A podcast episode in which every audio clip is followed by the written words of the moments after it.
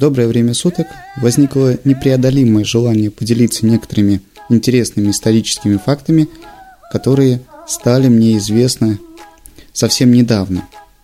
Интерес к истории у меня не постоянный, возникает времени, время от времени, и в этот раз он э, проявился в том, что мы с женой съездили на экскурсию в город Болгар, о чем я и хочу рассказать в этом подкасте – а еще о том, что мы увидели и о том, о чем я буду сейчас рассказывать, вы можете прочитать в моем живом журнале, где я выложил 15 фотографий. Получилась некоторая фотоэкскурсия по городу. Некоторые вещи, которые, о которых я расскажу сейчас, вы можете проследить и увидеть на фотографиях. Приглашаю вас посетить мой живой журнал и посмотреть то, о чем я сейчас буду рассказывать. Начну со времен сегодняшних. Город Болгар находится в Республике Татарстан в 128 километрах от города, в котором я проживаю, от города Ульяновск на реке Волга. Город Болгар – это районный центр, по-моему, Спасского района. Э, район берет свое название от прошлого названия города. По-моему, если я не ошибаюсь, он назывался город Спаск э, во времена дореволюционные, в первые годы после революции. А потом этому городу было возвращено название Болгар э, в ознаменование того, что совсем рядом с ним, практически на его территории, находятся э, руины древнего городища, городища одноименного Болгар, о котором я и буду сейчас рассказывать. Современный город Болгар, как я уже сказал, это районный центр Республики Татарстан с небольшим количеством населения – чуть-чуть более 8 тысяч жителей. И, в принципе, всех достопримечательностей этого города это только руины, останки этого самого городища древнего поселения прародителей многих волжских, поволжских народностей. Ну а теперь вернемся именно к историческим фактам. Тот внимательный слушатель, который усмотрел связь названия города Болгар с существующим государством Болгария – будет абсолютно прав, связал эти два названия между собой. Дело в том, что те болгары, э, которые населяли Поволжье, и э, те болгары, как сейчас принято называть, которые переселили в свое время за Дунай, это родственники и, можно сказать, одно и то же племя, разделившееся в свое время более 10 веков назад, примерно рубеже 9 и 10 веков, на две части. Часть э, племени передвинулась, как я уже сказал, за Дунай основал государство, которое существует по сей день и называется Болгария, а часть э, перешла на Волгу, где было основано государство, позднее названное ханство, Волжско-Вятская Болгария или как многие еще историки называют Булгария. Из-за это название возникло из-за разночтений в произношении на древнебулгарском или древнеболгарском языке именно название народности – болгары либо булгары. Отсюда и название города может быть как болгары, так и булгары. А само то племя-прародитель, из которого вышел и современные болгары, и те болгары, о которых я буду сейчас рассказывать, э, территориально располагалось на просторах современного Краснодарского края. Но оставим в покое тех болгар, которые сейчас живут и здравствуют на реке Дунай, вернемся к нашим болгарам. Итак, племена переселились примерно на рубеже 9 и 10 веков, и на территории того самого городища, которое я посетил, э, было основано основное поселение, ставшее впоследствии столицей, первой столицей Волжско-Вятской э, Булгарии. Это было деревянное городище, э, которое, впрочем, в скором времени, через 3-4 э, века, сменилось на каменные постройки в некотором своем варианте. Таким образом, расцвет города Болгар пришелся на 13-14 века. Во многом это связано с принятием ислама. Принятие ислама исторически связано с тем, что возникла необходимость в военной поддержке со стороны сопредельных государств от захватчиков кочевников. Поддержку в то время правитель э, Болгар нашел в персидском ханстве, где персидский хан или шах, шах скорее правильно будет называть, в обмен на обещание принять ислам и обратить в ислам свой народ, заручился военной поддержкой от э, захватчиков, как правило, хазар, повсеместно населявших в то время эти территории, на которые пришли булгары. Помимо этой причины, то есть необходимости защищаться от кочевников, сохранилась еще и легенда, что в то время э, правитель Болгарии нуждался в, в помощи врачевателей для своей дочери. И объявив клич по сопредельным государствам, его дочери смогли помочь именно мусульмане.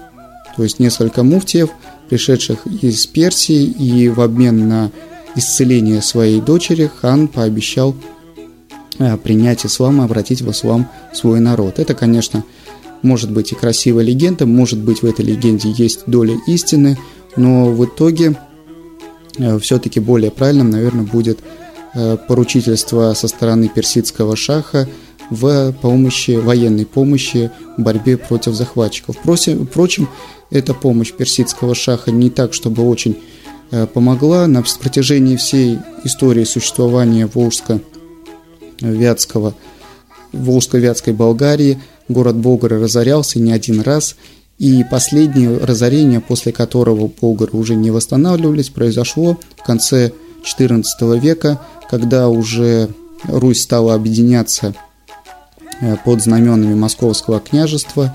Русь к этому времени была православная. И один из московских князей, если я не ошибаюсь, по имени Федор, у него, как и полагается, в то время была своя э, приставка, вроде Иван Грозный, и он был тоже какой-то Федор, э, к сожалению, я этого не запомнил какой, который и окончательно разрушил город Болгры, после чего уже на этой местности – Э, серьезных поселений не возникало, были небольшие деревеньки, а столица исламского государства перенеслась уже в расцветший в то время город Казань. Как я уже сказал, во время расцвета Болгар на рубеже 13-14 веков появилось большое количество каменных зданий, из которых в данный момент уцелело 7. Мои слова о том, что количество зданий было большое, имеют под собой определенные основания. Дело в том, что а второй расцвет, но уже исторически, как археологический памятник, город Болгары получил э, практически случайно. Дело в том, что в определенное время по реке э, плыл корабль с Петром Первым в, сторону Астрахани, и по дошедшим до нас сведениям Петр I заметил останки руины каменных зданий на берегу Волги – Выйдя на берег и осведомившись у местного населения, что это за руины, узнав историю государства Болгария, Петр I, доплыв до Казани, оставил наказ местному губернатору о том, чтобы останки здания привести в надлежащий вид, э, письменность с каменных плит, надгробных плит перевести, и, можно сказать, с этого времени город Болгара начинает свое исчисление как археологический и исторический памятник. Так вот, по сведениям сопровождающих Петра I, во время его визита было практически в полной сохранности около 70 каменных зданий. Позже, после Петра I, город Болгары посещала еще одна правительство, правительница государства российского, а именно Екатерина II – Э, сопровождение которой уже отметило, что сохранившихся каменных зданий не более 40. До наших дней дошло всего 7. И сейчас вся экскурсия проходит только по 7 зданиям, которые вы можете увидеть на тех фотографиях, которые я выложил в э, своем живом журнале. В первую очередь это здания, связанные с управлением э, религиозного исламского культа, это останки мечети, это восстановленный по рисункам минарет высотой 24 метра. Это усыпальницы болгарских ханов, ну и также здания более бытового назначения, например, баня, которая в современном названии имеет условное название «Белые палаты», но по сути это была одна из семи, как говорят историки, бань на территории города Болгары, а бани в то время служили своеобразным культурным центром города, где помимо того, чтобы помыться, э, люди собирались для того, чтобы, как бы сказали современные, потусить. То есть это своего рода был ночной или вечерний клуб для местной молодежи. Подробнее на описание каждого издания я останавливаться не буду. Э, это не так уж и важно, а желающие могут прочитать и посмотреть кое-что в моем живом журнале, а если возникнет такое желание, более глубоко познакомиться, э, набрав нужный ему запрос в поисковой строке того или иного поискового сервиса. А я хочу сказать, что после того, как болгары были окончательно разрушены войсками московского князя, на этой территории стало повсеместно внедряться христианство, православие. И в частности, на территории этих же руин древнего города Болгары, города, который насчитывает свою историю с X века, был основан мужской монастырь.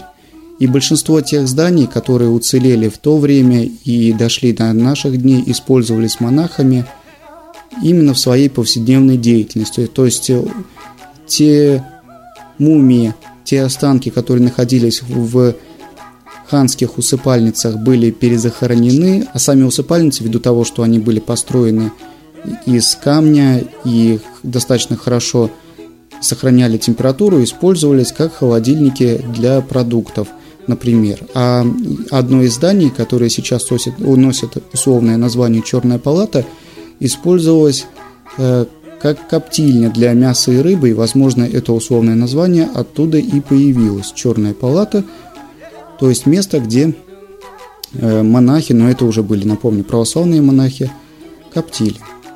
Мужской монастырь на территории Болгар – а здания монастыря и церкви расположены вот непосредственной близости с минаретом и с руинами мечети. Так вот, этот мужской монастырь просуществовал до 70-х годов э, прошлого века. И после этого был закрыт, а здание, которое находится в отличном состоянии, постоянно реставрируется, сейчас используется под музейные нужды – в здании мужского монастыря и церкви размещается историко-археологическая выставка. Раскопки на территории руин древних болгар продолжаются по сей день. Например, когда я был на экскурсии, э, рассказали, что в этом году, возможно, то есть, как надеются археологи, найдены в ходе раскопок руины ханского дворца, на восстановление образа которого возлагают большие надежды. Кроме того, в археологической этой деятельности принимают не только участие не только археологи, но и так называемые черные копатели. Существует масса легенд о том, что захоронение древних болгар еще до того, как они приняли э, ислам, сопровождалось большими жертвами э, богам всевозможных украшений из драгоценных металлов. С приходом ислама эта традиция отменена, но те же самые черные копатели надеются, что некоторые жители тайком клали в могилы всевозможные перстни, серьги и прочие украшения для того, чтобы умилостивить древних богов. Именно в надежде найти подобные украшения ведутся раскопки как некоторыми местными жителями, так и приезжими незаконными археологами. Впрочем, настоящие историки мало возлагают надежды на находку подобных сокровищ, хотя экскурсовод рассказывал случаи о нахождении целых кувшинов, заполненных э, золотыми украшениями. Еще хотелось бы рассказать, немножко отходя от истории города Болгар, это еще об одном городе, также основанном одном из племен э, древних булгар или болгар, переселившихся с территории Краснодарского края, а именно город Сувары – этот населенный пункт Сувара существует по сей день. И что интересно, это племя, племя Сувары, было единственное племя из всех переселившихся болгар, которые в свое время не приняли ислам. Они оставались язычниками, а позже, после того, как на эту территорию пришло православие, приняли христианства. И чем интересно это племя, так это тем, что от него берут свою, э, берет начало история э, народности Чуваши и, по сути, Чувашской республики. Кстати говоря об рассвете Волжско-Вятской Болгарии, хотелось бы сказать, что территория, которую она занимала, действительно была большой. Это территория и современного Татарстана, и современной Чувашии, части Ульяновской области, части Самарской области. То есть по площади территория была весьма значительной. В свой расцвет город Болгар был очень и очень большой. Через этот город проходили торговые пути, и за стеной, ограждавшей этот город, даже есть специальные постройки, которые были предназначены именно для проходивших мимо путников, для проходивших мимо торговцев, своего, своего рода. Таможенные э, посты, где взывал, взымалась дань, где проходили проезжие торговцы своеобразный карантин для того, чтобы не занести болезни в город, и где, кстати, находились отдельные здания различных религиозных культов для оправления всевозможных религиозных обрядов торговцев различных верований. Вот, пожалуй, все исторические факты, которые я хотел рассказать бы о Болгарах. Еще пару слов скажу об экскурсии. Как я уже сказал, на экскурсия заключается в просмотре всего семи зданий и посещении историко-археологического музея, где выложены некоторые предметы, по сути, выкопанные из земли, всевозможные э, металлические украшения, либо наконечники стрелы копий. Но, несмотря на то, что вся экскурсия может пройти не более чем за пол, не более чем за полчаса, благодаря умению и профессионализму экскурсоводов, у нас она растянулась на несколько часов. И хотя от древнего городища осталось очень мало, в основном все представляет собой сплошные руины. Историки активно трудятся над восстановлением облика древнего, древнего Болгара. Сейчас этот историко-археологический памятник лично курирует бывший президент э, Татарстана Ментимир Шаймиев и, как сказал экскурсовод, проводивший экскурсию по, территориям город... по территории городища, на него возлагаются большие надежды в, прежде всего, финансовой поддержке раскопок и восстановлении этого поистине одного из величайших исторических памятников – как один из центров распространения ислама на Руси, болгары ежегодно посещаются большим количеством мусульман э, в день принятия ислама на Руси. К сожалению, я забыл, что это за дата, но в музее каждый год вывешиваются новые фотографии, и можно видеть, что на, в этот день приезжают тысячи паломников со всей России и не только. Здесь я не буду останавливаться на своем личном отношении к исламу как религии, но то, что существование подобных мест поддерживается и историческая память восстанавливается, не может не радовать. На этом все. До следующих встреч. Пока.